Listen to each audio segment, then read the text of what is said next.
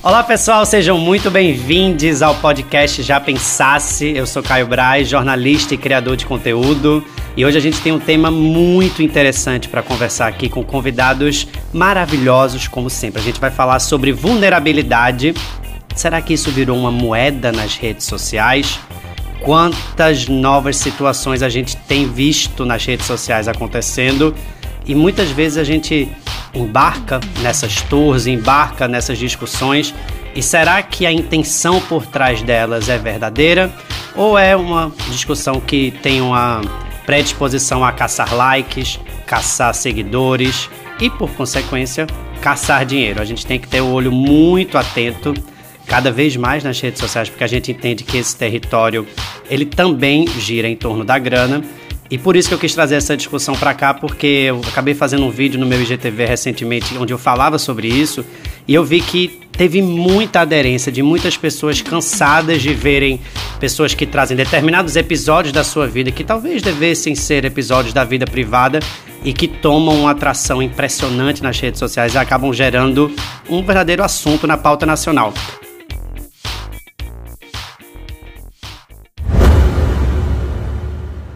A gente tem duas pessoas incríveis para conversar esse assunto hoje comigo aqui.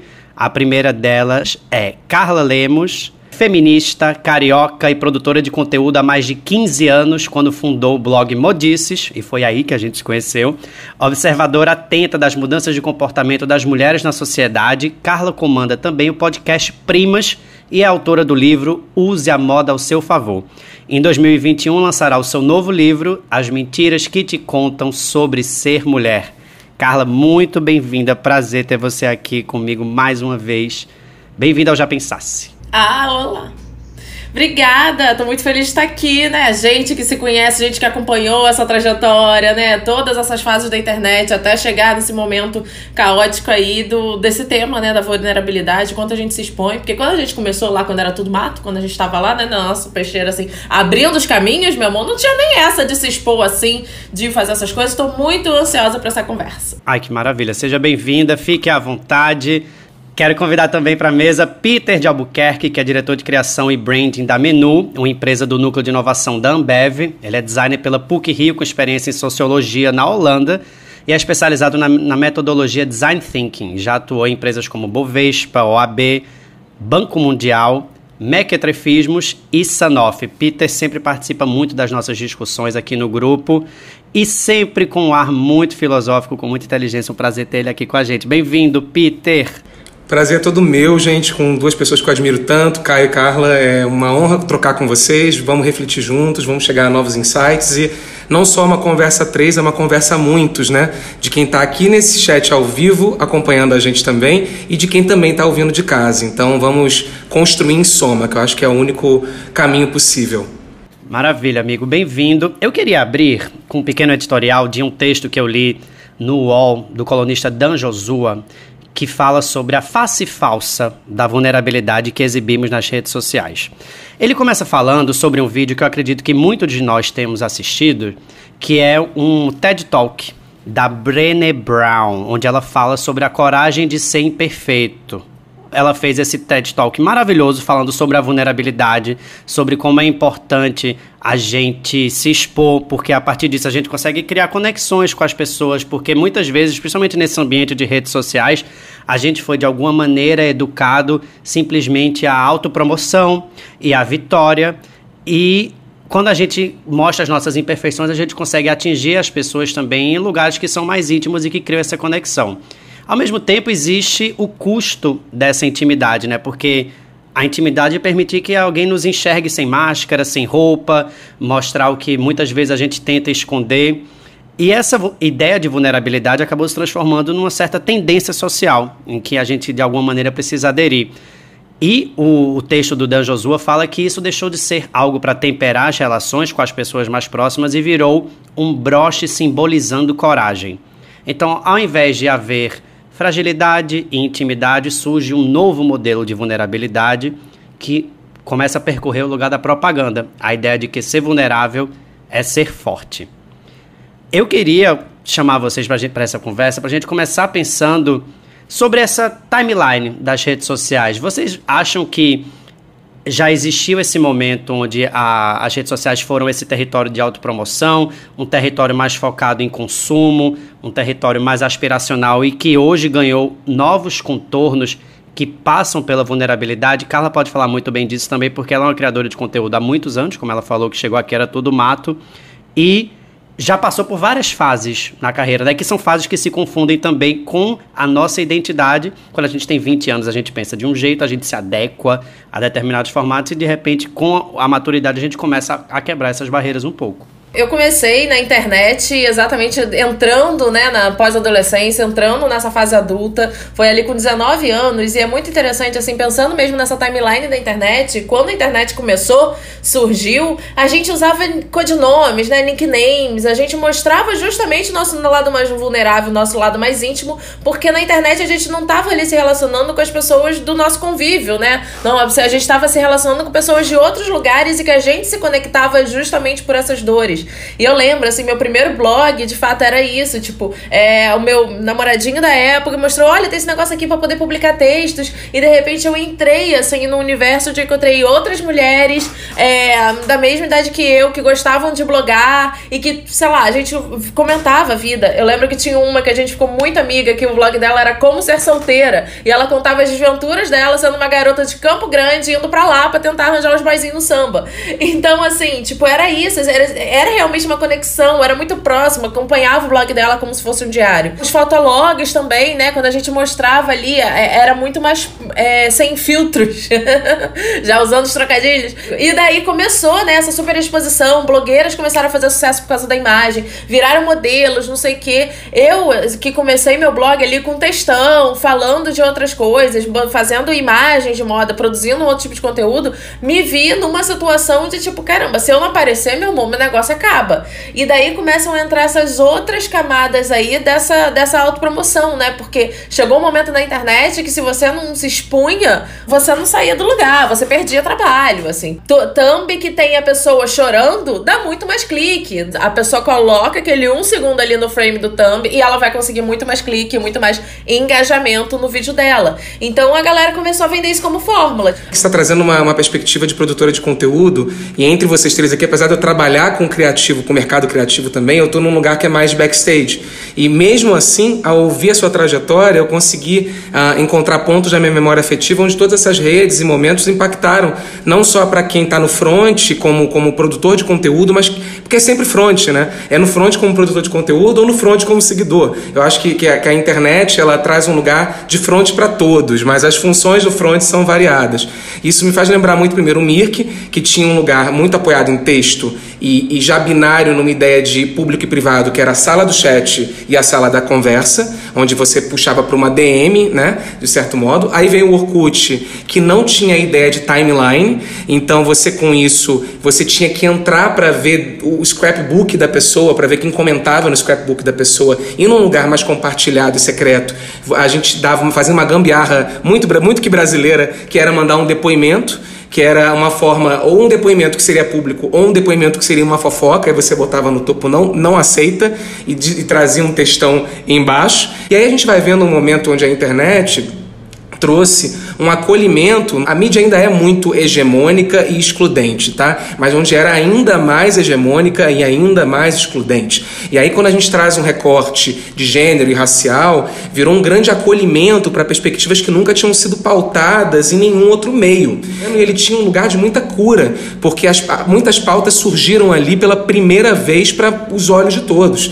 Só que a gente que observa o movimento por trás, a gente sabe que isso foi já mercantilizado há muito tempo. Foram várias transições graduais que levaram esse cenário de acolhimento, de me exponho para me ver no outro e agora existo enquanto gay, enquanto negro, ou numa perspectiva enquanto mulher, ou numa perspectiva enquanto trans, ou numa perspectiva enquanto PCD. Você encontra todas as realidades possíveis na internet. A questão é que elas todas estão numa trilha que a gente não paga mensalidade, logo a gente é o produto. Essa é a grande questão desse podcast. Talvez uma grande pergunta seja assim: qual é a diferença, então, gente, entre visibilidade de uma maneira positiva e a vulnerabilidade em termos tóxicos? Qual é a diferença disso aí? Vocês que acompanham também o crescimento da internet e o surgimento do argumento da visibilidade, que eu acredito que seja completamente positivo, porque como o Peter acabou de falar, muitas vozes que cinco anos atrás não conseguiam espaço, hoje se articulam de uma maneira completamente empoderante e que já melhorou a vida dessas pessoas muito e que ainda vai melhorar muito mais. A internet tem esse lado positivo. Eu não acho de jeito nenhum a internet uma desgraça, pelo contrário. Amo, vivo dela e estudo ela profundamente. Mas qual é a diferença que está acontecendo hoje, em 2021, para a gente parar a nossa vida e ter essa discussão? Em que momento essa sede por visibilidade está se transformando em uma vulnerabilidade que começa a se transformar em algo tóxico, em algo que a gente entende que está desviando da mensagem principal? A gente viveu a, a, vida sem internet a vida com a internet. A gente aprendeu a, a, usar a internet sem botar foto, porque a gente ouviu isso dos nossos pais. Então a gente sempre teve uma ideia do, em quem confiar. É, confio em quem? Meu, meu amigo, meu melhor amigo, meu colega. A gente vem de uma, de uma geração que ainda tinha gradações de intimidade.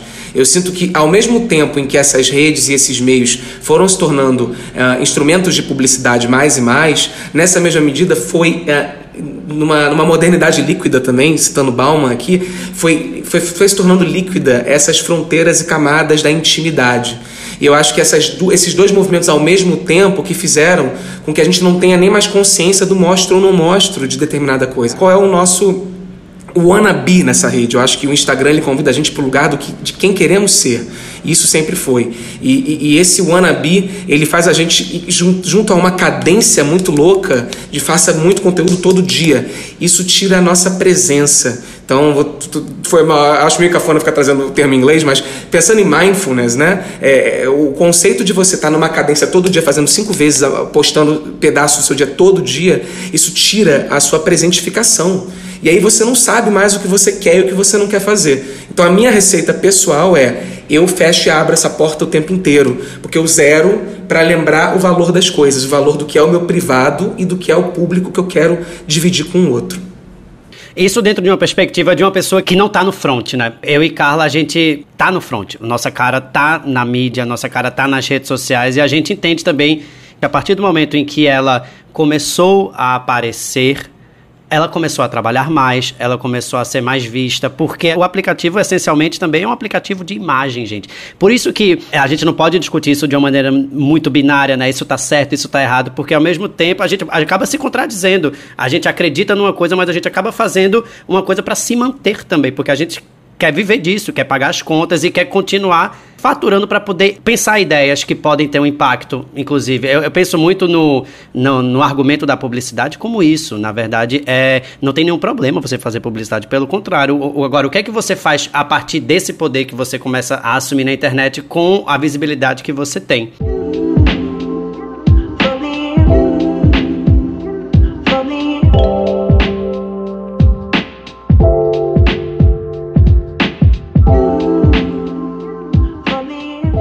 Acho que tem uma coisa também, assim, que eu queria muito trazer para essa discussão, mas que existe no momento, a partir dessa tecnologia, vamos dizer assim, da vulnerabilidade nas redes sociais, que é de uma certa fabricação de sofrimento midiático. A gente pode ter um sofrimento, muitas vezes esse sofrimento ele está dentro do campo individual, mas as redes sociais, o Instagram e todo esse mecanismo, muitas vezes fazem com que a gente compartilhe esses sofrimentos em busca dessa vulnerabilidade, que pode ser muito bom também para nossa para nossa psique também, porque a gente vai acabar sendo acolhido e vai se sentir numa rede de apoio e a partir disso a gente tem força para lutar contra algo que está oprimindo a gente. Ao mesmo tempo existem fabricações disso que depois a gente começa a entender que assim, cara, tem muita gente que está usando dessas narrativas para conseguir mais seguidores, para conseguir mais fama e, por consequência, a popularidade. A gente entende que a gente vive na economia da celebridade. Essa é a realidade dos anos 2020, principalmente no Brasil, que copia esse modelo americano, como a gente começou também a falar aqui, esse lance de reality show, de entertainment television, isso é completamente um modelo americano. E o brasileiro se relaciona assim com as redes sociais. A gente não, não é, a gente não é alemão que não mostra a cara das crianças, por exemplo. Isso também é um assunto que a gente pode desenvolver. Mas sobre essa fabricação dos sofrimentos midiáticos, a gente tem casos, por exemplo, que ocorreram na semana passada, que são pautas quentes, como MC Livinho teoricamente sumiu ninguém sabe explicar que história foi essa, o menino aparece com 2 milhões de seguidores a mais. Essa semana eu tava conversando com uma amiga exatamente sobre isso, sobre como ela não, não tava num, num momento bom da saúde mental dela, e mas a agência dela estava louca, pistolando, vai, posta, vai lá, precisa da audiência, precisa dar engajamento, precisa dar números. Então tem isso também, né? Porque imagina, não tem como também não avaliar, por exemplo, no caso da, da Duda, é uma garota super nova, de 19 anos, entendeu? Tipo, para poder entender, gente, é uma pessoa que não, não passou por uma faculdade para ter uma aulinha de ética, sabe? Isso não é dado no currículo normal das escolas. Então tem umas questões aí que, tipo, a pessoa nem pode trabalhar. E daí, exatamente, a pessoa que cuida do comercial, que deveria dar esse auxílio, que deveria dar esse suporte, tá mais é querendo fazer dinheiro, gasta, gasta, gasta, gasta. Depois, se ela murchar, se ela não prestar mais, eu pego pego o próximo e vou fazer dinheiro com o próximo, né? E daí aquele momento ali do capitalismo tardio, onde o, o eu e as personalidades se tornam um produto e o capital, né? E aí esse descarrilhamento.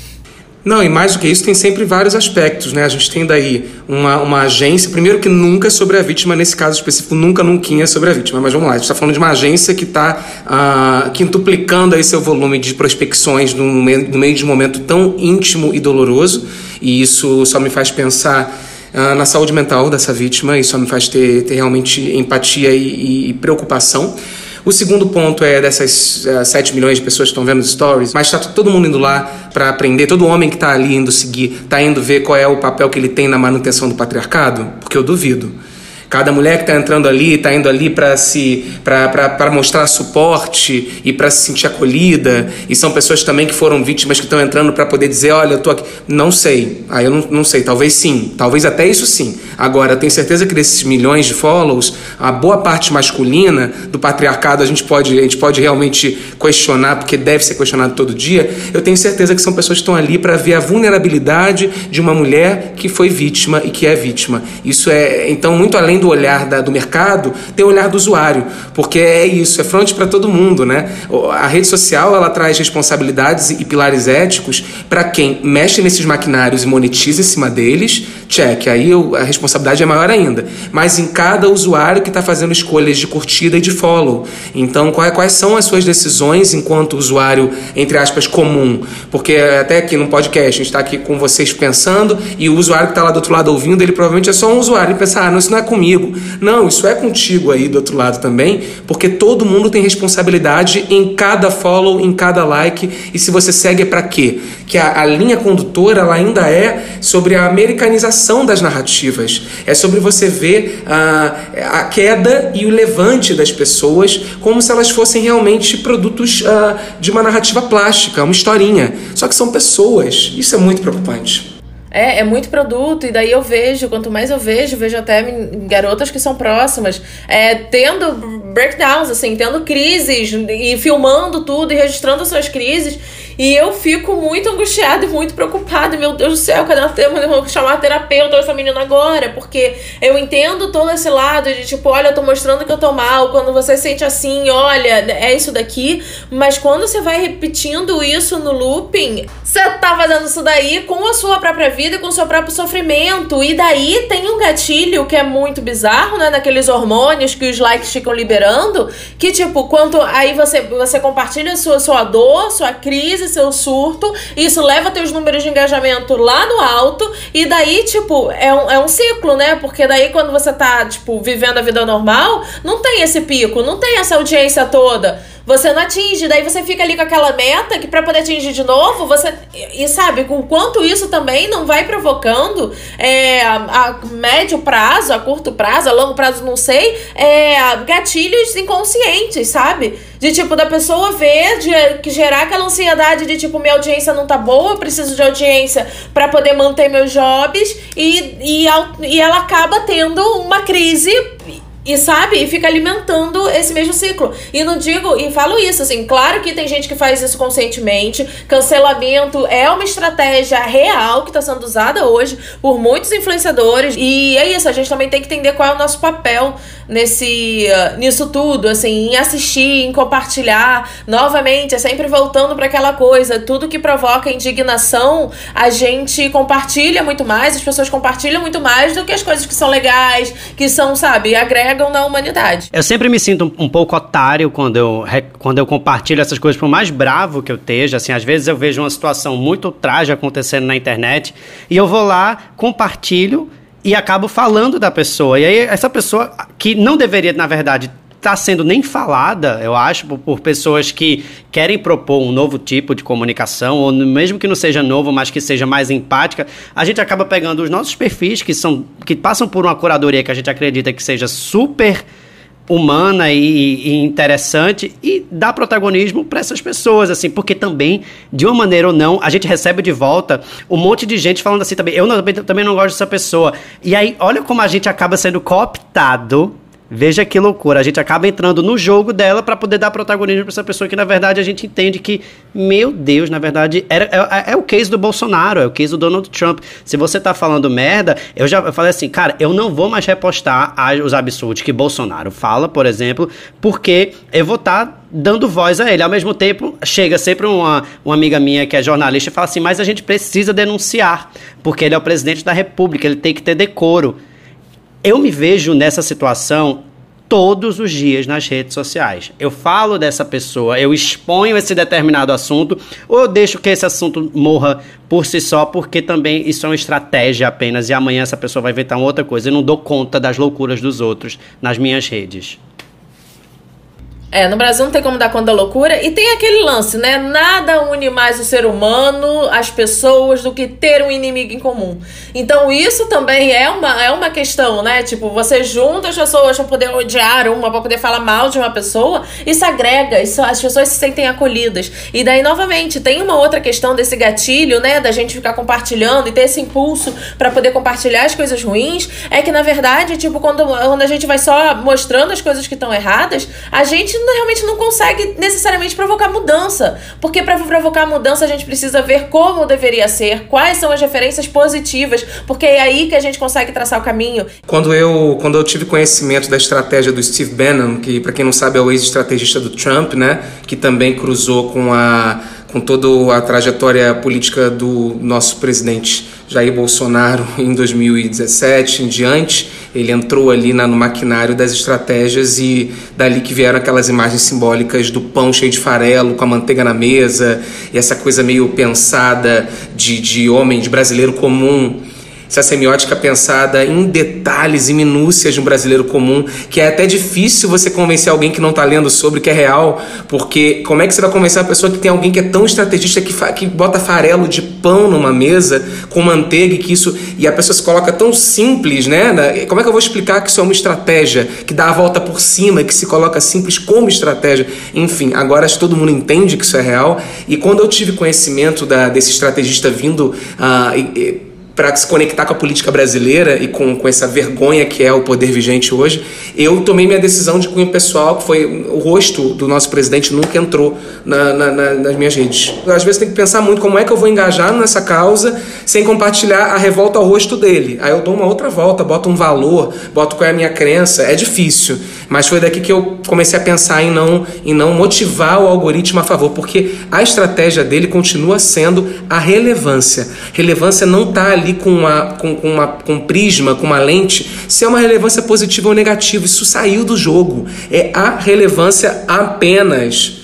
Essa aposta americana para mim é muito bom também por isso, porque olha como é que teve essa mudança de narrativa agora. É, o governo do, do Biden é o governo que tem mais mulheres em cargos executivos, entendeu? É, é tem a Câmara, né, que foi a grande estrela, né? Teve até ontem, eu vendo mais análises, o, o cara falando, o, tipo, hoje era para ser o dia dele, ele tá há anos, assim, passou a vida inteira querendo chegar a esse momento de presidente, mas mesmo nesse dia que era para ser dele, ele deu protagonismo para outras pessoas, ele permitiu que outras pessoas tivessem protagonismo, os trabalhadores, A galera, a vice-presidente, tudo aquilo que tava. E daí foi quando então, complementaram falando, ele já falou que ele quer fazer esse governo de transição, que ele quer abrir realmente esses, esses caminhos para poder trazer essa nova conversa. E daí a gente tem, tipo, lá no gabinete, além de várias coisas, né, que ele falou nos discursos e que ele montou, assim, tomando, né, ele falou no discurso de, de posse é, que ele ia usar o poder do exemplo, que ele ia mostrar ali dentro do governo dele, usar essa referência para outros países, né, usar essa referência global.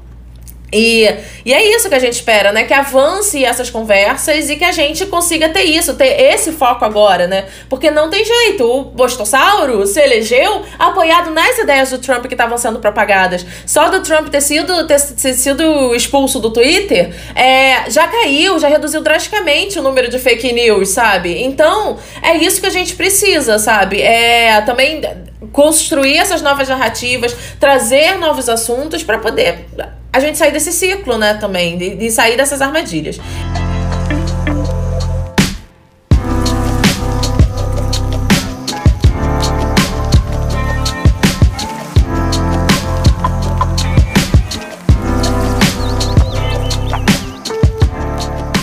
Eu me peguei um dia até me desafiando e me achando um sujeito, de uma certa maneira, quase insensível.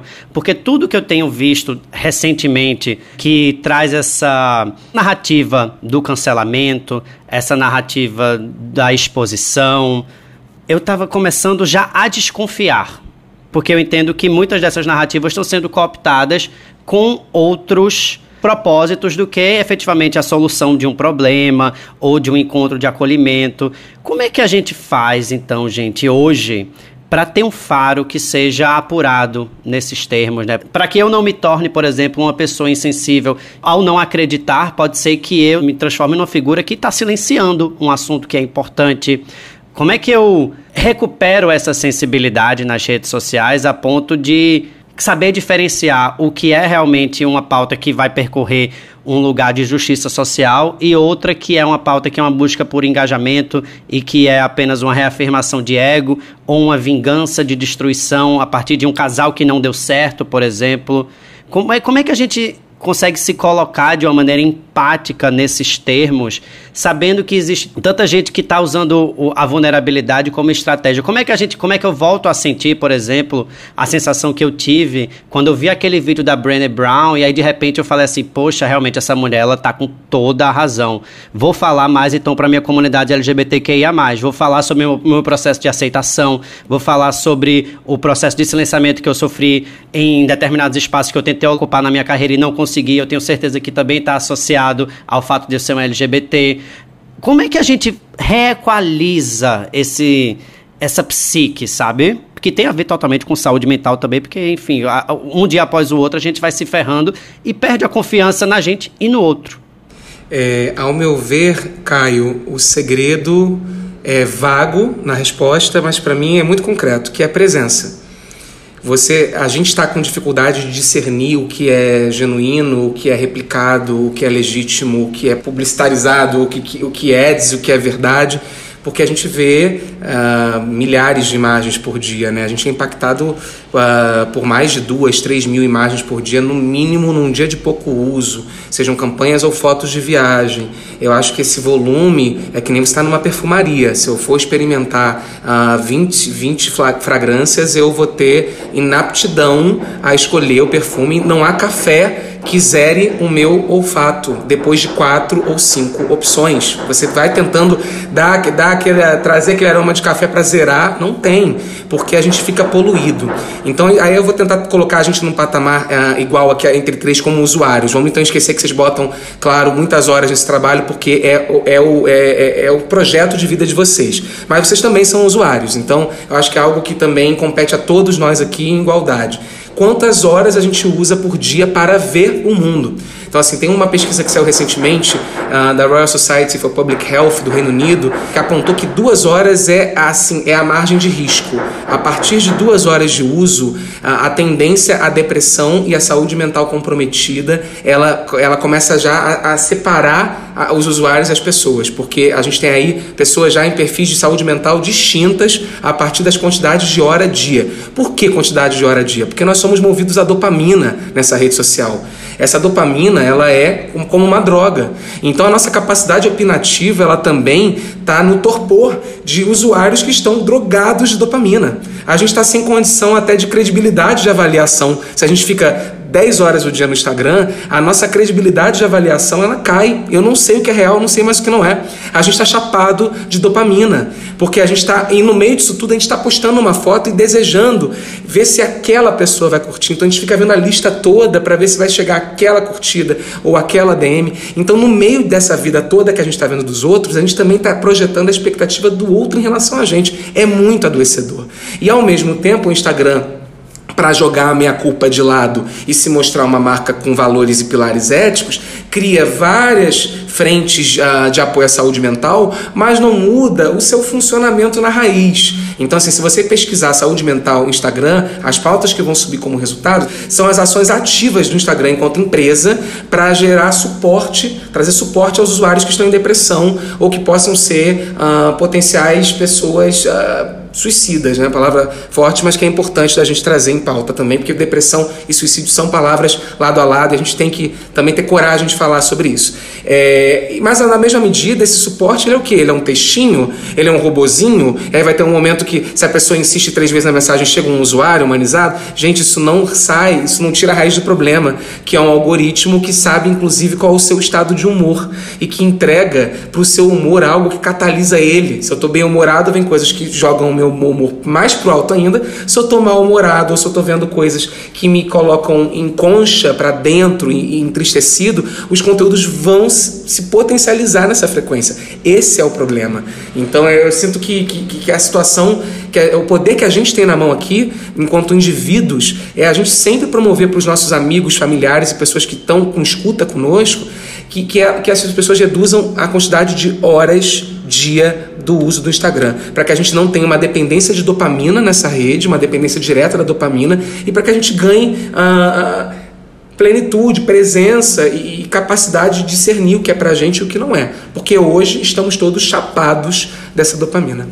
É, para além do meu da, da minha questão de trabalho, que o meu trabalho está ligado a esse uso, eu, quanto usuária de internet, eu consumo muito pouco. Eu sou daquela. Eu, eu quase não assisto stories, eu tenho. Eu procuro, pelo menos nesse sentido, fazer essa curadoria. Ah, pelo primeiro fato é de que, como eu sou uma criadora de conteúdo, eu tento me blindar de não ficar primeiro por dentro das fofocas. Porque quando você tava ali, né, nos, nos auge ali, já tive, já, como eu já passei por todas essas fases na internet, já tive a fase da fofoca. Se você fica ali muito vendo o que a influenciadora tá fazendo, tu não vem aquelas fofocas, entendeu? Aí tu quer saber, tu pergunta pra tua amiga o que, que ela quis dizer com aquilo, e daí, você, primeiro que eu já fico sufocada nesse universo. E eu percebi que me fazia muito melhor e que melhorava a qualidade do meu conteúdo, me blindar disso. Então, assim, minhas amigas, ela beijo pra ela, mas eu não, não acompanho. E isso para mim fez um bem danado. E assim, eu vou filtrando o tipo de informação que eu consumo. Eu leio muito mais. É, às vezes a galera é, acha que é, influenciadora fica se alimentando, mas eu sempre procuro mostrar referências de outros lugares, trazer links de matérias, trazer outras coisas do universo, porque se, outra coisa que também que me incomoda muito,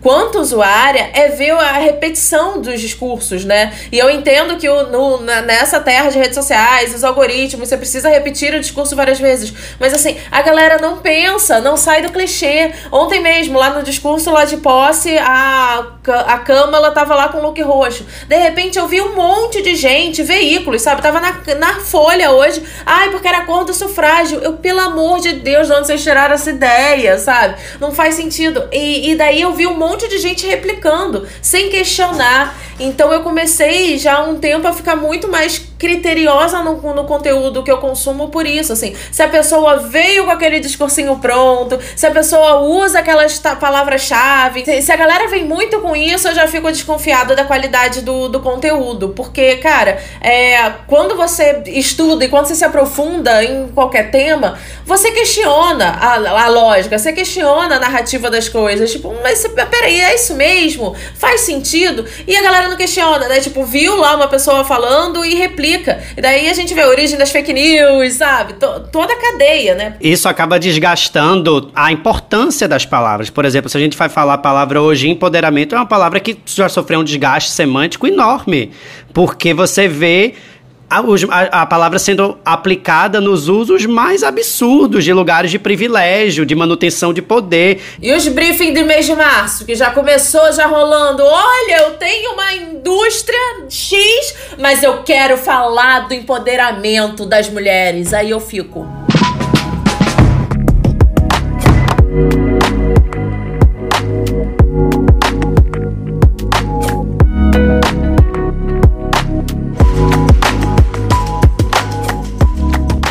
Tem uma pergunta aqui do Charles Periu, que é nosso assinante, que eu acho que pode ajudar a gente a encerrar esse podcast de uma maneira muito interessante. Ele pergunta: acreditam que estamos numa fase de saturação, que os influenciadores estão em declínio? E ele fala que o Pedro Torinho publicou uma matéria ontem e as marcas vão encontrar novas formas de comunicar e influenciar? Essa pergunta é uma pergunta que existe desde que eu publiquei o meu primeiro post nas redes sociais. Desde que eu sou quase adolescente, está todo mundo querendo cancelar já a nossa profissão. Os nomes já mudaram, já foi blogueiro, já foi influenciador, já foi criador de conteúdo. Daqui a dois anos a gente vai se chamar a partir de uma outra designação profissional. E não vai acabar, gente. A minha opinião é muito simples, assim. Eu acho que a gente vive cada vez mais na era do eu. A gente vive cada vez mais mais horas nas redes sociais, embora Peter tenha trazido aqui que durante que o ideal seria que a gente ficasse duas horas, depois a partir disso a nossa saúde mental já começa a se ferrar. A gente na prática passa muito mais tempo. As redes sociais cada vez mais estão mesclando o tanto um lugar de compras como um lugar de conteúdo, elas estão sendo feitas e se especializando cada vez mais para que a gente passe mais tempo. Não estou dizendo que isso é bom, que isso é ruim, estou dizendo o que é, as coisas como elas são.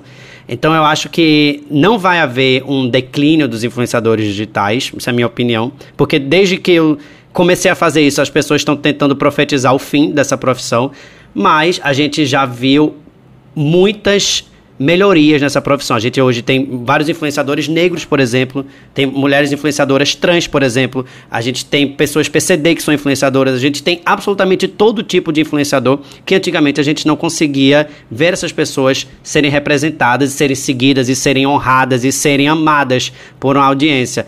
Então, eu acho que a cada ano vão surgindo novas novas, no, novos lugares e mais lugares, mas que essa profissão vai acabar não, vai acabar para quem não consegue sustentar. E aí pode ser uma questão de saúde mental ou uma questão de falta de conteúdo mesmo. É sobre a força das palavras. Eu acho que a gente tem um lugar muito ilusório de, de criar o fechamento de uma fase, de uma era, de enterrar uma ideia, de dizer que outra veio na troca de uma roupa que é a palavra. Eu acho que eu vou pegar o que o Pedro Torinho trouxe e vou fazer a minha leitura. E eu não sei se é o que ele tentou, o que ele quis dizer nesse texto, que é o que está no meio mensagem para quem quiser conferir. Mas, ao meu ver, a, a influência como se enxerga hoje ela vai encerrar, como várias vezes ela já encerrou todos os anos. A, a influência como se vinha em 2017 encerrou para uma influência como se vinha em 2018. E aí nessas transições a palavra mudou de blogueira para influenciadora, e aí um dia, sei lá, broadcaster. Eu acho que é o poder dessas palavras e vai caindo no meio do caminho todo mundo que está fazendo um trabalho que é ilegítimo, que não soe verdadeiro. Agora, se eu esquecer os nomes, as nomenclaturas, olhar a estrutura disso enquanto comunicação, eu não vejo uma direção diferente do que a gente está tendo, que são novos protagonismos, cada dia mais plurais, trazendo narrativas que são cada dia mais complementares entre si e que não sejam, a isso ainda varia, uníssonas. O ideal é que não seja um coro, aquele coro todo no mesmo tom. A gente deseja para a internet, acredito, é, é, muitas, é, muitos tons e possibilidades e ideias para que a gente consiga ter algo tão plural quanto a sociedade. Então também fica essa reflexão. E fechando então com a conclusão, eu não acho que vai acabar. O que eu acho que acaba e sempre acabou e renasceu de outro jeito são as nomenclaturas, são detalhes, são as dinâmicas, é a forma que a roda gira, mas não necessariamente essa relação entre pessoas e pessoas, porque influência hoje é o quê? Tem na teoria, pessoas falando com pessoas, isso não tem como cair. Cara, o influenciador sempre foi mudando, cara. Quando surgiram os primeiros jornais lá, em 1800, eram, de certo modo, influenciadoras, porque eram mulheres que tinham ali recursos, que conseguiam imprimir seus próprios jornais para poder publicar suas ideias e as ideias de suas amigas, sabe? As influenciadoras sempre existiram. É, sempre teve gente, nos anos 90 tinha as garotas fazendo zine, sabe? Agora a gente só abriu. A grande questão, e que daí a galera fica se apegando nesses termos, pra poder dizer que, tipo, certas características não tem mais espaço. O que o Pedro Torinho lá que eu entendi que ele quis dizer, ele é, olha, essa influenciadora que fica aqui só postando compre produto, recebidos, não sei o quê, não tem mais espaço. Só que, meu anjo, assim, influenciador ou produtor de conteúdo, qualquer nome que você quer que seja, tem de várias coisas, tem gente fazendo papéis importantíssimos, tem gente que tá mudando o mundo, entendeu? E sim, através do seu ativismo, através da conscientização que traz, assim, aqui eu trago o exemplo maravilhoso da Sabrina Fernandes, sabe? Que tá lá com Tese 11, como ela tá trazendo coisas super importantes fazendo papel de influenciadora, produzindo conteúdo, descendo a linguagem da política, sabe? Então, é, eu acho, sabe, uma pentelhação. Quem fica com esse papinho de fim dos influenciadores, isso daí é só clickbait. Então, assim, tá sendo melhor do que o influenciador que fica lá dando gatilho pra galera clicar nas coisas, do cancelamento para poder chamar audiência? Não sei. Mas a estratégia é mesma. O que a gente precisa é mostrar os bons exemplos. Se você quer que os influenciadores de recebidos e de consumo o tempo inteiro acabem, que tal valorizar os influenciadores que têm um conteúdo diferente disso, que estão ali produzindo, fazendo coisas legais? Não é isso que já tá rolando ali no, no, com, no Big Brother, lá com a Camila de Lucas, que tem um conteúdo super bacana, divertido e tudo mais? Então, acho que é muito mais sobre é, quem você vai valorizar e aí, estando ali naquele espaço ali do publicitário, eu entendo essa, essa questão de tipo, olha, gente, parem de investir nisso. Agora, quando foca na, na categoria e não no, nos atos, é que eu acho que, sabe, empobrece o discurso e daí a gente fica só naquele loop de reclamar da mesma coisa e a gente não avança, a gente não avança a sociedade, a gente não avança culturalmente. Eu tô exausta. Muito obrigado, Carla. Muito obrigado, Peter, pelo papo maravilhoso. Espero que vocês tenham gostado de mais uma edição do podcast Já Pensasse. Em breve a gente está de volta. Um beijo para todo mundo e tchau.